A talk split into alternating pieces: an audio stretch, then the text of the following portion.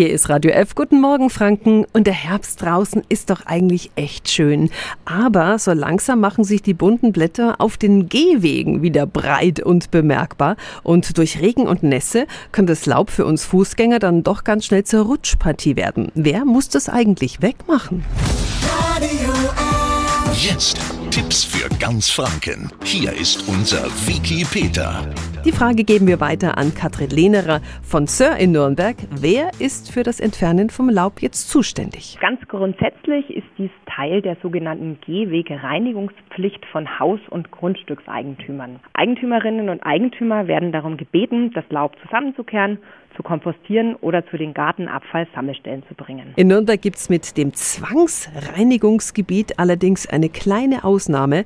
Da übernimmt Sir das Entfernen von Laub, gell? Dieses Gebiet befindet sich vereinfacht gesagt innerhalb des Rings. In diesem Gebiet reinigt Sir gegen eine Gebühr und entfernt somit turnusmäßig auch das Laub von Gehwegen.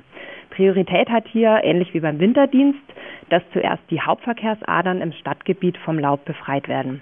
So kann dann ein reibungsloser Auto-, Fahrrad- und Fußgängerverkehr sichergestellt werden. Also grundsätzlich gilt, das Entfernen von Laub ist Sache der Eigentümer. Wer seiner Räumpflicht nicht nachkommt, haftet für eventuelle Schäden. Tipps für ganz Franken von unserem Wiki Peter. Täglich neu in Guten Morgen Franken um 10 nach 9.